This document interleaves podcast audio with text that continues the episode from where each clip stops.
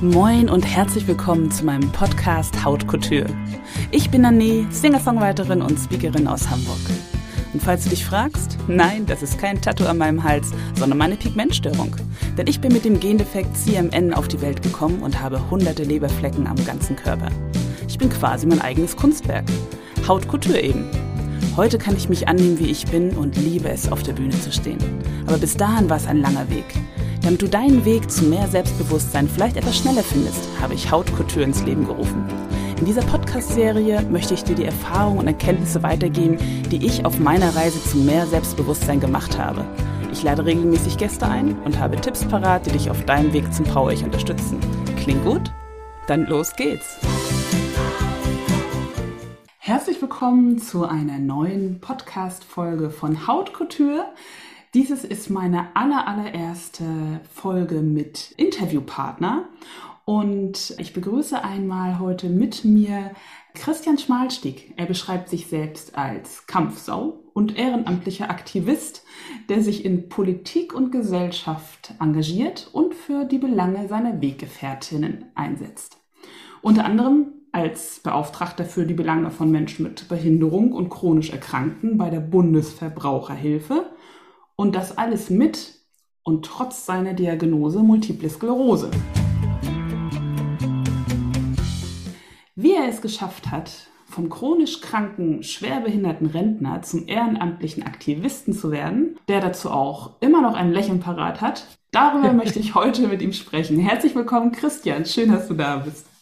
Hallo, nee, schön, dass ich das erste Mal mit dir gemeinsam verbringen darf. Es freut mich wirklich sehr, dieses Privileg wahrnehmen zu dürfen. Und ja, ich bin schon total gespannt auf diesen ganz, ganz tollen Podcast, für den ich dir natürlich schon mal jetzt vorab alles Gute wünsche. Und wir werden natürlich jetzt ein wunderbares Interview führen, was unsere Zuhörer auch bestimmt begeistern wird. Bestimmt, da bin ich mir ganz sicher. Du bezeichnest dich selbst als Collected Minorities, also eine Ansammlung von Minderheiten. Was meinst du damit?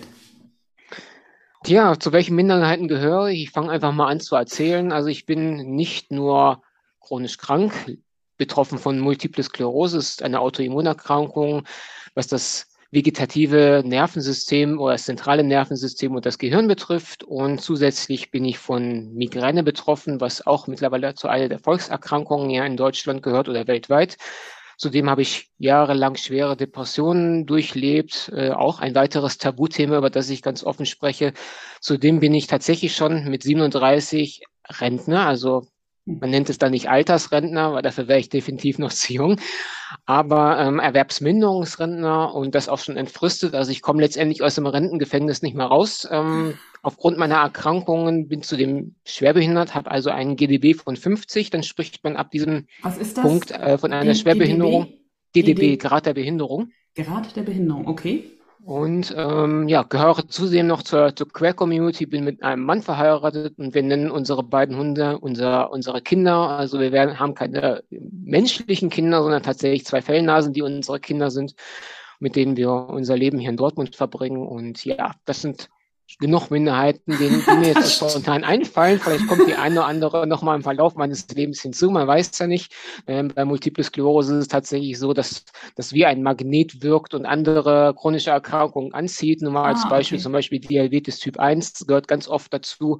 Oder wie gesagt, die Depressionen sind auch ein täglich, äh, täglicher Begleiter von Menschen mit MS. Also Du hast ja gesagt, dass du äh, Multiple Sklerose hast. Ja. Es wurde aber bei dir erst sehr spät entdeckt und sehr spät diagnostiziert. Wann wurde das diagnostiziert und was hat das für dich bedeutet, nicht zu wissen, was du hast? Weil Symptome hast du doch bestimmt ja. schon früher gehabt. Ich habe 2017 erst meine Diagnose bekommen. Also es mhm. war tatsächlich ein Vorweg von mindestens fünf Jahren. Ähm, es gab sicherlich die eine oder andere Situation davor, die ich immer noch nicht damit im Zusammenhang bringe. Ähm, du sagtest gerade relativ spät diagnostiziert worden. Also ich war genau im Mittelfeld des typischen Diagnosealters ah. eigentlich, weil Ach, MS wird in der Regel in einem Alter zwischen 20 und 40 ge äh, gefällt oder diagnostiziert. Und bei mir war es halt das 31. Lebensjahr, also war ich genau also in der Mitte letztendlich. Genau bei mir das Ganze mit Depressionen angefangen, wie ich gerade schon sagte. Ich habe mehrere Jahre damit zu tun gehabt, mit schweren Depressionen, also wirklich das volle Programm mitgemacht.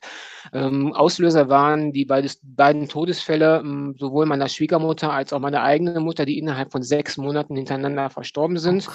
Oh, und mit meiner Mutter habe ich eine ganz besondere, lange Geschichte erlebt, also weil wir sehr, sehr viele Dinge gemeinsam durchlebt haben. Das fing bei meinem Outing an, ging über die Trennung meiner Eltern, ähm, hatte zu dem Zeitpunkt auch noch gearbeitet, bin dann genau zu dem Zeitpunkt des, des, Todes meiner Mutter auch noch innerhalb des Hauses damals gewechselt. Also ich habe bei einer Bank gearbeitet äh, als Dachbearbeiter und bin dann an zwei Kolleginnen geraten, die meinten, meine emotionale Schwäche nach ausnutzen zu müssen. Ähm, mhm. Und ich nenne das, ich nenne es einfach beim Wort, es war Mobbing, äh, mhm. nichts anderes. Und ähm, Arbeitgeber war auch völlig überfordert damit mit der Situation. Das Ganze ist letztendlich daraus resultiert, dass ich anderthalb Jahre auf dieser Stelle ausgehalten habe, wo ich einen Nervenzusammenbruch bekommen habe. Ähm, bin auch schon parallel in Therapie gewesen, bin mit Medikamenten vollgepumpt worden. Das ganz typische Programm leider bei Depressionen. Ähm, mein Psychiater wusste sich damals nicht anders zu helfen, hat mich in eine ambulante Tagesklinik eingewiesen, also letztendlich in die Psychiatrie, nur dass du halt abends nach Hause gehen kannst und am Wochenende zu Hause bist. Das habe ich 13 Wochen durchlebt. Im Januar 17 hat dann mein Psychiater gesagt, ich, ehrlich gesagt, weiß ich nicht weiter. Ich musste jetzt einfach mal zu organischen Überprüfungsstücken, also ich musste organische Schäden ausschließen, er hat mich ins MRT überwiesen. Äh, muss natürlich dann weiter abgeklärt werden. Wo letztendlich hat er gesagt, also entweder ist es eine entzündliche Erkrankung des Gehirns oder es könnten multiple Gehirntumore sein. Und ich dachte uh. mir schon, ja, jetzt ist mein Leben eigentlich noch mehr vorbei, Krass. als es schon vorher war. Oder? Und man muss dann davon nicht vergessen, ich war zu diesem Zeitpunkt schwerst depressiv. Also es, ah, solche ja. negativen Nachrichten wirken sich dann sowieso nicht gut aus. Kurzum, ich bin in, in, in, in Klinikum hier in Dortmund eingewiesen worden. Man hat neurologische Untersuchungen gemacht. Was ich heute weiß, das stand schon auf dem Erweisungszettel Verdacht auf Multiple Sklerose. Ich wusste es zwar schon, weil eine gute Freundin von mir MS hat und die Partnerin meines äh, meines Patenonkels auch MS hatte, also wusste ich zumindest schon ungefähr, was MS ist. Äh, mhm. Aber immer so die Horrorvorstellung, ich sitze jetzt irgendwann bald im Rollstuhl, mein Leben ist vorbei. Ja. Und dann tat sich dieser Boden auf, auf dem du sowieso schon ganz unten quasi standest, tat sich nochmal auf. Du hast das Gefühl gehabt, du fährst im freien Fall nach unten. Das, dieser, dieser Boden oder dieses, dieses Loch, in das du gefallen bist, hat kein Ende. Du fällst immer weiter und immer weiter, es wird immer dunkler, obwohl du schon dachtest, du bist eigentlich am dunkelsten Ort der Welt. Was für eine krasse Odyssee und was für ein krasser Weg, was du da erleben musstest. Aber wann hat sich das für dich dann geändert? Weil heute hast du es ja geschafft, dich äh, von den ganzen Schicksalsschlägen halt nicht unterkriegen zu lassen. Gab es da irgendwann einen Gamechanger? Ja, das hat mehrere Jahre gedauert, bis ich mich zurückgekämpft habe. Ähm, der erste wirklich, das erste tolle Highlight in meiner Entwicklung war, dass mein Mann zu mir gestanden hat, mein Lebensgefährte hat gesagt, wir heiraten jetzt und natürlich auch aus Liebe, aber er will mich auf jeden Fall sicher wissen. Und es mhm. war für mich derart großes Liebesgeständnis, weil sehr, sehr viele Beziehungen zerbrechen an solchen Geschichten. Naja, genau. Gerade weil man schon so viel miteinander vorher durchgemacht hat und er gesagt hat, das schaffen wir jetzt auch noch. Und ähm, das war so der erste Punkt in, nach meiner Diagnose, wow, da ist jemand da, der hält trotzdem zu dir, egal wie scheiße das Leben gerade aktuell ist. Auch wenn du selber nicht nach vorne sehen kannst, es tut jemand anders für dich und es stützt dich jemand. Und ab 2020 kam dann letztendlich irgendwann der Punkt, jetzt reicht's mir. Ich bin Mitte 30, ich habe vielleicht noch 50, vielleicht bestensfalls 70 und dann noch mehr Jahre vor mir. Das kann nicht so weitergehen. Du musst irgendwas mit dir anfangen. Auch wenn du jetzt nicht mehr arbeiten gehen kannst. Also zu dem Zeitpunkt war ich schon verrentet, rückwirkend ja. und hatte meinen Grad der Behinderung, also in GDB auch schon durch. Und dann habe ich mir irgendwann gesagt, ähm, warum soll ich diese Erfahrung nicht an andere Menschen weitergeben? Lass uns nochmal drauf zurückkommen. Irgendwie, du hast gesagt, so ungefähr irgendwann zu so 2020 hast du dich dann, hast du dann gesagt, so ungefähr, nee, da, da kann's, äh, so kann es nicht weitergehen. Wenn ich immer gefragt werde, ob ich denn schon immer so selbstbewusst war, wie ich jetzt bin mit meiner Pigmentstörung CMN, äh, oder ja. ob es halt einen Moment gab, der für mich halt ein Gamechanger war, dann weiß ich wirklich, es gab zwei Hauptpunkte, die bei mir dazu geführt haben, dass ich aus mir rausgekommen bin. Und das eine war ein äh, Aufenthalt in äh, San Francisco, wo ich neue Menschen kennengelernt habe, die ganz, ganz tolerant waren. Und ich habe Freunde gefunden in San Francisco, die mich nicht kannten und die mich angenommen haben, wie ich bin. Und du hattest ja im Prinzip deinen Mann oder dann dein Lebensgefährte und dein Mann, der dir genau. gesagt hat, ich liebe dich und ich möchte für dich da sein und ich stehe zu dir. Und ich glaube, das ist super wichtig. Aber gab es dann ansonsten noch ein noch ein, irgendwie ein Moment, wo du sagst, so ungefähr, ja. ja, ich erinnere mich, das war der Moment. Da hat sich was Also es gab tatsächlich ein Ereignis, was letztendlich alles ausgelöst hat. Ähm, wie gesagt, mein Mann war die Vorgeschichte, dass wir geheiratet haben. So letztendlich, da ist irgendwas. Das musst du jetzt weiter untersuchen. Dann gab es tatsächlich im Jahr 2020 diesen Game-Changing-Moment, ich nenne es Klick-Moment, ähm, wo ich mich aus purer Verzweiflung wegen meiner Krankenkasse an den Westdeutschen Rundfunk gewandt habe. Die haben mir Verbrauchermagazine, ah. in dem sie sich für Menschen einsetzen. Und ähm, ich war auf eine Therapieform angewiesen, nennt sich manuelle Therapie, weil ich chronische Schmerzen habe, meine Muskulatur halt immer sich permanent verspannt und die Krankenkasse wollte mir keine Dauerverordnung freigeben. Mhm. Und ähm, ein paar Tage nachdem ich mich per E-Mail hingewandt habe und alle Unterlagen mit eingereicht hatte, hat sich tatsächlich eine freundliche Redakteurin bei mir telefonisch gemeldet. Äh, sie würde mir wirklich gerne helfen, ähm, hat dann tatsächlich auch meine Krankenkasse angeschrieben und äh, es ist zwar zu keiner Lösung gekommen, aber der entscheidende Punkt war, diese Person kannte mich bis zu meiner Kontaktaufnahme überhaupt nicht, hat sich meine Sachen, hat sich meines Falles angenommen, meiner Person gesagt, Herr, Herr Schmarschig, ich setze mich für Sie ein und ich schaue, was wir tun können. Und dann habe ich gedacht, wow, eine völlig fremde Person, die dich vorher nicht kannte, nimmt sich dir an, setzt sich für dich ein, versucht eine Lösung für dich herbeizuführen. Und dann habe ich gesagt, wow, das muss ich auch irgendwie machen. Irgendwie reißt mich das jetzt für äh, Menschen mit MS so fing es halt bei mir an, mich mhm. einzusetzen. Und ähm, ich habe mir gedacht, wow, was soll ich denn machen? Ich habe eigentlich nur ein Facebook-Profil, da sind eigentlich gar nicht mehr so viele Leute, nur die Alten. Also letztendlich sag ich mal plus 30, dazu gehöre ich ja mittlerweile auch. Äh, aber wo erreichst du so, so einen kompletten Durchschnitt der Gesellschaft? Und gesagt, weißt du was? Ich versuche jetzt einfach mit Instagram. Äh, ah, Instagram ist für mich immer nur so Selfie, Selfie hier, Selfie da und Oberfläche und ich bin schick und ich bin toll. Und dann habe ich mir gedacht, ja, kommst, kommst du mal richtig mit Inhalten an. Versuchst es einfach mal und schreibst einfach mal die, die, den Frust von der Seele. Und ja, es war tatsächlich, immer noch bis heute für mich eine Art der Bewältigungstherapie. Aber gleichzeitig nehme ich halt andere Menschen mit. Ja, cool. Aber Social Media ist ja nur ein Teil deines Wirkungskreises.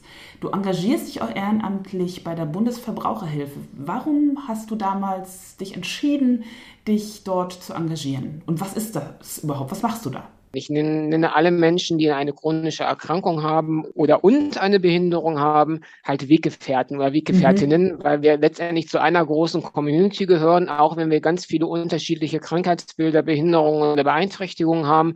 Ich fasse das alles unter einem Schutzschirm zusammen und sehe mich mittlerweile halt auch so, dass ich mich als Repräsentant dieser Communities sehe. Ähm, nicht nur jetzt auf Social Media, das wäre ein bisschen kurzsichtig, nein, ich versuche es tatsächlich in der Gesellschaft im Offline Leben, aber auch in der Politik Fuß zu fassen. Du hattest die Bundesverbraucherhilfe gerade auch erwähnt, ist ein Verein, der sich letztes Jahr neu aufgestellt hat und wir engagieren uns für alle Verbraucher und Verbraucherinnen in Deutschland. Mhm. Und ich habe halt den Bundesvorsitz für Arbeit und Soziales und bin halt Beauftragter für die Bedürfnisse von Menschen mit Behinderungen und chronisch Erkrankten. Äh, und wir schon erste große Erfolge auch erzielen konnten und an sehr, sehr vielen Projekten mitarbeiten, äh, unter anderem mit vielen Politikern auch im Gespräch sind und Organisationen. Und da möchten wir auch weiter anknüpfen und kann nur wirklich jedem Menschen unabhängig davon äh, empfehlen, sich ehrenamtlich zu engagieren, sich für das einzusetzen, wofür man brennt. Und ich habe tatsächlich jetzt nochmal auch nicht mehr hauptamtlich arbeite, tatsächlich noch etwas gefunden, wo ich mich sinnvoll betätigen kann und wo ich glaube, auch mittlerweile richtig zu sein und habe einfach mein Glück wieder gefunden, weil ich mhm. weiß, dass ich das Richtige tue. Du hast am Anfang wahrscheinlich gedacht, am Anfang der Diagnose, da warst du ja sowieso noch in einer, äh, in einer tiefen Depression. Äh, also ich, ich hätte wahrscheinlich gedacht, mein Leben ist zu Ende oder sowas. Aber jetzt hat man äh, dann auch wieder ich will nicht sagen, einen, einen Sinn gefunden, aber man kann was bewirken. Ja, man, man ist von, der, von dieser Opferrolle, die Gesundheit hat mich jetzt ereilt oder die Krankheit in dem Sinne hat mich jetzt ereilt und ich kann es halt einfach nicht ändern. Ja. Ähm, und das ist halt auch immer das, was, was ich ja sage. Man kann sich halt, ich bin mit, mit CMN geboren, Congenital Melanocytic Navy. Und es hat wirklich ganz, ganz viele Jahre gedauert, bis ich mich überhaupt so annehmen konnte, wie ich bin. Und ich habe mich sehr häufig auch als Opfer gefühlt. Ich wurde auch in der Schule äh, wahnsinnig gemobbt und gehänselt und und da kann man sich natürlich wunderbar als Opfer sehen. Aber wenn man dann das schafft, da rauszukommen mhm. und äh, das zum Beispiel auch so mit diesen, ich nenne es ja mit Mutausbrüchen. Und du hast zum Beispiel gesagt, äh, du hattest ein Problem, du bist mit deiner Krankenkasse quasi nicht, nicht zurande gekommen und hast dich dann an die Presse gewandt. Ans Fernsehen sogar. Und ich muss sagen, das finde ich ja schon mal mutig, weil das bedeutet ja schon auch ein, ein Outing, ich schaffe es nicht alleine, ich brauche Hilfe. Ja. So. Und sich dann die Unterstützung zu suchen. Das finde ich total toll. Das, du hast auch so, das ist eine wunderbare Geschichte von, ähm, ich bin der schwerkranke äh, Rentner und hättest dich auch wunderbar einfach äh, darstellen können und einfach weiterleben und deine Schmerzen haben können. Aber nein, hast du nicht gemacht. Du gehst voran und äh, bist jetzt äh, bei der Bundesverbraucherhilfe äh, genau. in der Politik aktiv und du bist außerdem Barrierescout bei den SozialheldInnen. Das ist Was ist richtig, denn das ja. bitte? Ja, Barrierescout, das klingt erstmal so total fancy und ähm, so, als wäre es von, nicht von dieser Welt, aber letztendlich ist ein Barrierescout ein Mensch mit Behinderung oder, oder und einer chronischen Erkrankung. Ähm, das war Voraussetzung letztes Jahr, um an dieser Seminarreihe der Sozialheldinnen teilzunehmen. Äh, für die, die die Sozialhelden nicht kennen, äh, vielleicht sagt euch der Name Raul Krauthausen etwas, ist das bekannteste Mitglied dieser Sozialhelden und unter anderem auch der Gründer des Vereins, setzen sich halt für alle Bedürfnisse oder Menschen mit Behinderung, chronischen Erkrankten ein. Und da habe ich letztes Jahr an einer vierteiligen Seminarreihe teilgenommen, darf mich jetzt zertifizierter Barrierescout nennen und du fragst, was ein Barrierescout ist. Genau. Letztendlich ist mir ähm, die Möglichkeit ist offeriert worden, Orte zu begehen. Also in der Hinsicht, dass ich auf Orte, Eigentümer, Orte, Besitzer zugehe, sage, hallo, liebe Orte, Eigentümer, es mag ein privates Gebäude sein, öffentlicher Platz oder sonstiges. Ähm, ich bin Barrierescout und ich möchte jetzt gerne ihre, Ihren Ort oder Ihr Unter Unternehmen oder Ihr Haus auf Barrieren überprüfen, aus ah. meiner eigenen individuellen Perspektive. Ähm, das bedeutet letztendlich, welche Behinderung habe ich jetzt zum Beispiel? Was, was, was behindert mich am meisten? Auf der einen Seite sind es einstellungsbedingte Barrieren, also die Barrieren in den Köpfen der Menschen. Dagegen kann man eigentlich nur mit Aufklärung und Gesprächen etwas bewirken. Deswegen sitzen wir hier. das ist aber jetzt nicht primär das Ziel der Barriere-Scouts. Okay. Das wird natürlich im weiteren Gespräch dann auch mal besprochen. Aber letztendlich begehe ich ja Orte anhand meiner eigenen Kriterien. Mein Kriterium zum Beispiel ist, ich leide, ich leide, leide ist immer doof. Ich bin von einem chronischen Fatigue-Syndrom betroffen. Das genau, ist diese, das ist diese die chronische Erschöpfung letztendlich, obwohl man fast gar nichts oder gar nichts getan hat, ist man immer dauerhaft müde. Ähm, okay. Bei mir ist es halt so, Deswegen bin ich auch verrentet, wenn ich zum Beispiel ein halbstündiges Gespräch führe oder eine E-Mail schreibe oder sei es auch nur, ich nehme ein kurzes Video auf, kann es halt sein, dass ich von der einen auf der anderen Sekunde müde bin, mich hinsetzen oder ausruhen muss. Und darauf untersuche ich zum Beispiel Orte wie Fußballstadien oder Kinos oder private Gebäude, ob es irgendwelche Rückzugsmöglichkeiten ah. gibt, wo ich mich einfach mal hinsetzen kann. Oder einfach auch, was fällt mir auch allgemein auf, wenn ich an den Kontext Barrieren denke, ist alles für einen Menschen im Rollator, äh, im im Rollstuhl erreichbar? Können die Displays bedient werden? Ist die Sprache anwenden leicht verständlich? Also selbst wenn ich eine kognitive Einschränkung habe, kann ich mich trotzdem zurechtfinden. Und das wird letztendlich alles protokolliert von den Barrierescouten und dann in einem Gespräch. Ich mache es halt so, dass ich das alles protokolliere, letztendlich wie eine Art Gutachten, damit dann nochmal ein finales Gespräch führe und die ähm, Ortebesitzer dazu einlade, diese Barrieren abzuschaffen. Und das soll mhm. letztendlich nur der beginnende Prozess dazu sein, das Gebäude oder den Ort barrierefrei zu machen, halt aus allen möglichen Perspektiven betrachtet. Wenn man sich zum Beispiel dann einen Architekten holt, der auf Barrierefreiheit spezialisiert ist und sich das Gebäude dahingehend auch nochmal anguckt. Also es sind ah, tatsächlich okay. schon ganz, ganz tolle Toll. Sachen entstanden, jetzt nicht nur bei mich persönlich, sondern ein Kollege, der Jonas von den Sozialhelden, hat zum Beispiel schon das Berliner Olympiastadion begangen, also ein ganz, ganz großes Stadion, hat das auf Barrieren überprüft. Ich bin momentan aus, bei einem Fußballverein aus dem Ruhrgebiet dran, das herauszukriegen, weil es noch nicht fix ist, kann ich den Namen jetzt nicht nennen, ja, aber gut es gibt, gibt nicht viele ganz große, tolle Vereine. Die anderen sind eher so semi-gut. Wir sind da quasi die Besten. Also da kann man sich vielleicht herausleiten, wie ich vielleicht schon meine. Und ähm, das machen letztendlich Barriere-Scouten. Und okay. ähm, das hat jetzt gerade wieder begonnen, das Seminar, das zum zweiten Mal. Und ich habe dieses Mal als Referent sogar durfte ich beiwohnen, Ach, indem ich über unsichtbare Symptome und Behinderungen sprechen durfte, was beim ersten Mal zu kurz gekommen ist. Und dementsprechend haben wir jetzt nochmal das Portfolio weiter ergänzt. Ach, das ist, das ist toll, weil wenn wir darüber reden, über gesellschaftliche Annahme oder was in der mhm. Gesellschaft passiert, mein CMN kann man sehr deutlich sehen und entweder die Leute kommen damit klar, weil sie sehen an mir, dass irgendwas komisch ist, oder sie lehnen mich ab, dann kann ich auch in irgendeiner Form darauf reagieren. Aber ich stelle mir es durchaus schwer vor, wenn man eine Erkrankung hat, äh, die man halt auf den ersten Blick halt nicht sieht. Nein, wie nehme ich das momentan aktuell wahr? Also ich habe einen ziemlich guten Vergleich. Ähm, Im Jahr, Im Jahr meiner Diagnose war ich tatsächlich schon auf Gehhilfen angewiesen, ähm, in Form von einem Gehstock, war kurz vorm Rollator und habe halt, wenn ich unterwegs war, tatsächlich gemerkt, die Leute registrieren dich, die Leute schauen dich an weil du besonders bist. Du bist ein junger Mensch, der auf einmal eine Gehhilfe braucht ja. und wahrscheinlich geht dann auch schon mal so ein Gedanke vor, äh, will der mich jetzt hier vereimern, derjenige, der ist doch noch kern, der sieht doch noch kerngesund aus, warum hat er schon einen Gehstock?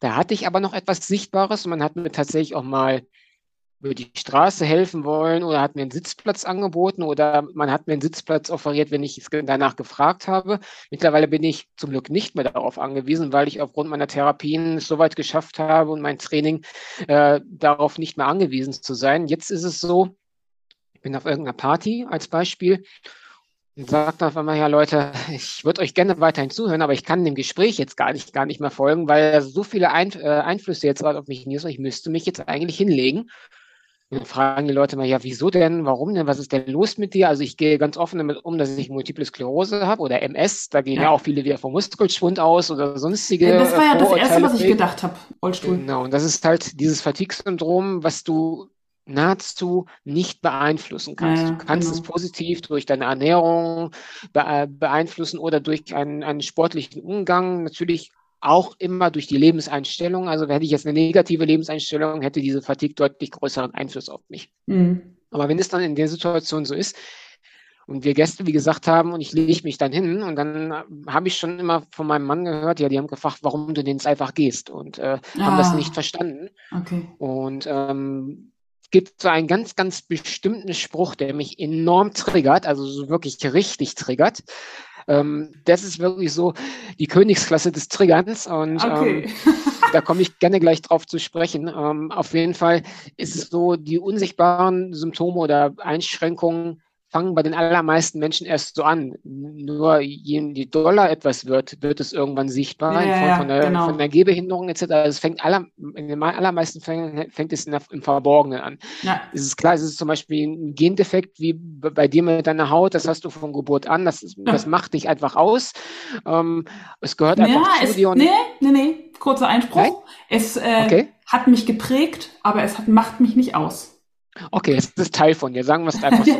so, genau. Du hast es akzeptiert, genauso wie ich die MS akzeptiert habe. Da ich gesund aussehe, was mir jetzt erstmal keinen Benefit bringt, ähm, oder irgendeinen Vorteil verschafft gegenüber Menschen, die im Rollstuhl sitzen zum Beispiel, ist es aber für mich doppelt und dreifach äh, Belastung, ja. halt nicht nach außen hin so zu wirken, als sei ich krank. Ich habe nicht umsonst einen Schwerbehindertenausweis, den kriegt man nicht so einfach. Ich bin ja. nicht umsonst verrentet, also in meinem Alter verrentet zu werden, das ist ein Ding der Unmöglichkeit eigentlich, weil du hast wirklich einen triftigen Grund, den ich habe. Und du musst dich immer wieder und immer wieder rechtfertigen, erklären, warum und weshalb das jetzt etwas so ist, wie es gerade ist, anstatt dass die Leute einfach sagen, okay, akzeptiere ich. Ähm, und dann kommen dann solche Sprüche noch wie gute Besserung. Und ich denke mir, ja. danke, aber es wird nicht besser werden. Es kann halt höchstens mal kurzzeitig verschwinden, aber dann, dann ist es irgendwann wieder da und dann bringt man auch eine gute Besserung nichts an. Nee, das stimmt. Ähm, das, da, da versuche ich immer die Menschen darauf hinzuweisen. Leute, schaut nicht nur den Leuten nur vors Gesicht, vor die Fassade, sage ich immer, sondern versucht doch einfach mal durch das Fenster, die, äh, durch die Augen in die Seele des Menschen zu blicken, um einfach zu erkennen, dass es sehr, sehr viele Dinge gibt, die man auf den ersten Anhieb nicht sieht. Ja. Wir kommen jetzt leider schon zum Ende unseres äh, so Interviews und das allerersten sozusagen. Ah, ja, Von ja, daher habe ich eine Kategorie, die heißt kurz und knackig. Hi. Da äh, würde ich dich bitten, Sätze zu vervollständigen. Okay. Der dümmste, blödeste Spruch, der mir im Leben begegnet ist, ist. Du siehst ja gar nicht krank aus. Von anderen Menschen wünsche ich mir. Deutlich mehr Empathie und Verständnis und einfach mal die Dinge so zu akzeptieren, wie man sie einem schildert. Mhm, ist schön. Ich bin stolz trotz meiner Erkrankung und Behinderung ein relativ normales Leben führen zu dürfen und im Rahmen meiner Möglichkeiten auch weiterhin daran zu arbeiten und mitzuwirken. Super. Dann kommen wir im Prinzip schon zum, zum Schluss. Was möchtest du oh. zum Schluss? Ja, ich weiß. Was möchtest du anderen, die mit Multiple Sklerose oder mit einem anderen Handicap leben oder bei einer anderen Besonderheit leben, noch mit auf den Weg geben? Ah, das sind ganz, ganz viele Dinge, aber ich denke mal, das Allerwichtigste ist, Leute, nehmt euch die Zeit, das zu verarbeiten oder zu akzeptieren, was euch jetzt nur mal mit auf den restlichen Wege eures Lebens begleiten wird. Ähm, es verschwindet nicht einfach wieder, nur weil ihr es ignoriert oder ähm, nicht toleriert oder nicht akzeptieren könnt. Nehmt euch aber die Zeit, euch damit auseinanderzusetzen. Es gibt keinen Zeithorizont, für den ihr euch äh, Zeit nehmen müsst, sondern irgendwann kommt dieser Punkt, wo ihr sagt, ja, das ist dann halt jetzt so, ich akzeptiere mich so, wie ich bin und ich finde es eigentlich ganz okay, so wie ich bin. Und einfach daran anzuknüpfen, das Aller, Allerwichtigste ist, gebt niemals auf, egal wie, Entschuldigung, ich das sage, wie scheiße das Leben sein kann. Mhm. Es gibt immer wieder Lichtstreifen am Horizont und die müsst ihr einfach nutzen, wenn die Gelegenheit gekommen ist. Ja. Also das kann ich nur unterstreichen. Genau das. Nicht aufgeben und äh, glaubt an euch. Wo finde ich dich, wenn ich dir folgen möchte? Und wo finde ich zum Beispiel auch diese Gastartikel? Man kann bei Google zum Beispiel Bundesverbraucherhilfe einmal eingeben, dann würde man unsere Seite finden, da kann man sich über uns informieren. Das ist der berufliche oder der Engagementsaspekt im Vereinsleben. Auf der anderen Seite auf Social Media, Facebook oder Instagram indem man zum Beispiel Multiple Senses 85 eingibt oder Multiple Senses 85, wenn man es ganz englisch machen möchte. Das ist letztendlich mein, mein Nickname dort. Äh, das werden wir nochmal in die Videobeschreibung nochmal reinschreiben. Ähm, andernfalls gibt es zum Beispiel auf Instagram auch den sogenannten Linktree. Das ist eine, eine Sammlung von Links, wo man sich ähm, bestimmte Dinge von mir angucken kann. Zum Beispiel ist da eine Verlinkung auf meinem Blog hinterlegt oder auf externe Blog-Einträge. Und ich bin auch auf LinkedIn zu finden. Für die, die sich vielleicht beruflich oder vereinstechnisch mit mir verlinken möchten, können mich da gerne Zeit anschreiben. Und ich bin für alle Fragen äh, komplett offen. Also es gibt eigentlich nichts, was man nicht fragen will. Das Einzige, was ich ganz klar betonen will, ich bin nicht daran interessiert, irgendwie großartig berühmt oder reich zu werden. Also da bitte ich die meisten Leute dann einfach von abzusehen. das ist nicht mein Anliegen. Sehr schön. Äh, Christian, ich sag dir ganz, ganz herzlichen Dank für das tolle Gespräch. Tschüss, ich danke dir. Und wenn es dir als Zuhörer auch gefallen hat, freue ich mich natürlich sehr, wenn du auch bei der nächsten Episode von Hautkultur einschaltest, wenn ich mit dir meine drei Strategien teile, wie du souverän mit blöden Bemerkungen umgehst und warum dich die Meinung der anderen eigentlich gar nicht interessieren muss. In diesem Sinne, bis ganz bald. Herzlichen Dank fürs Zuhören. Wenn du keine Episode mehr verpassen möchtest und mehr über mich, meine Musik und Empowerment erfahren möchtest, lade ich dich recht herzlich zu meinen Nane News ein. Geh dafür einfach auf nane-music.com und ich schenke dir einen Song meiner neuesten CD. Und wenn du eine Frage auf dem Herzen hast rund um das Thema Selbstbewusstsein, Body Positivity oder Empowerment, schicke mir gern deine Nachricht per E-Mail an nane-music.com. In diesem Sinne, bleib body positive und ganz du selbst deine Nanne.